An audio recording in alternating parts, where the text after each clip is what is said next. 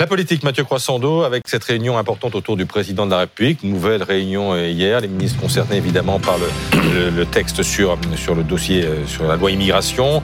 Trois heures de dîner. Un président de la République qui a, qui a mis la, la pression. Et d'après ce que l'on sait, euh, le chef de l'État, parmi les options, n'exclut pas l'échec. On est d'accord Oui, dans cette réunion où il, euh, avec euh, plusieurs ministres autour de la table, c'est un dîner hier soir à l'Élysée, le chef de l'État dit sa volonté de clore le chapitre de la loi immigration le plus vite possible, si possible avant Noël, donc par le biais de cette commission mixte paritaire, et quitte à aller à un échec, autrement dit, même s'il n'y a pas de texte, il faut tourner la page. Et puis, lors de ce dîner, il a tordu le cou à une petite musique qui commençait à monter depuis 24 heures celle de la dissolution. Le sujet, il avait été abordé en tête dans son tête-à-tête avec euh, Gérald Darmanin euh, lundi soir, parce que le ministre de l'Intérieur qui estime que si lui, un profil aussi politique que lui, euh, a échoué dans le projet de loi immigration, c'est que la situation est devenue ingérable. Et il fait partie de ceux qui pensent que ça ne pourra pas tenir trois ans et demi comme ça dans la majorité. Il y a des voix aussi qui disent que la recherche de majorité texte par texte, eh ben c'est plus possible. Même l'opposition s'y prépare à cette hypothèse de dissolution. Hier, Jordan Bardella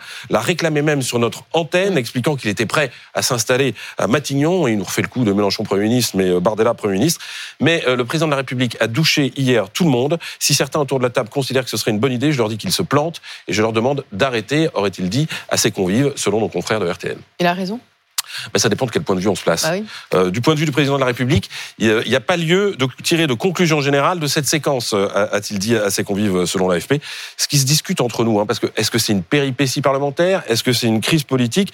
Au-delà euh, de, de, de, du contexte particulier de ce projet de loi immigration, on a vu que les, les oppositions, les députés d'opposition étaient prêts à tout quitte même à renoncer à faire leur job de député, hein, puisqu'ils ont rejeté le texte, euh, même à s'allier entre extrêmes, puisqu'on l'a vu euh, lundi soir, ils seront prêts à tout pour bloquer Emmanuel Macron, et on voit mal ce qui pourrait les empêcher de recommencer. Mais euh, le président de la République s'y refuse pour tenter de pallier à l'absence de majorité. On voit bien qu'il invente des machins, des usines à gaz.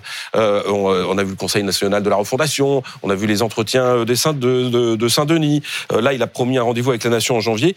cela ne fonctionne pas, mais il se refuse à utiliser les deux outils institutionnels dont il dispose l'arme de la dissolution et l'arme du, du, référendum. Il faut dire que le dernier à s'y être essayé, c'était Jacques Chirac et que les deux euh, lui étaient revenus en pleine poire. Et puis il y a les sondages. Hein. Emmanuel Macron, il sait qu'il n'a pas réussi à décrocher une majorité euh, après le souffle de, la, de, sa victoire à la présidentielle. Donc c'est pas un an et demi plus tard, alors que euh, il, il, atteint des sommets d'impopularité, que ce serait plus facile. Bon, et du point de vue de, de l'opposition, la dissolution, ce serait une bonne idée? Ben non. En fait, ils disent tous. On n'a pas peur de retourner devant les unes, mais il y en a beaucoup bah, qui les chocottes. Hein.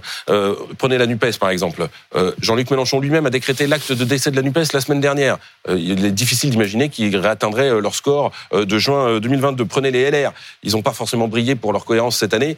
Pas sûr que leurs électeurs leur pardonnent, notamment leur pas de deux sur les retraites. Et même le RN, qui dit nous, on veut que les électeurs retournent devant les urnes, eh ben, il n'en veut en fait que dans les discours parce qu'il n'y aurait aucun intérêt. Le, la stratégie du RN, c'est de se présenter vierge de toute expérience du pouvoir en 2027 pour pouvoir dire aux Français hum. essayez-nous. Si les Français les ont essayés trois ans avant, il y a peu de chances que ça hum. marche. Ah. Merci Mathieu.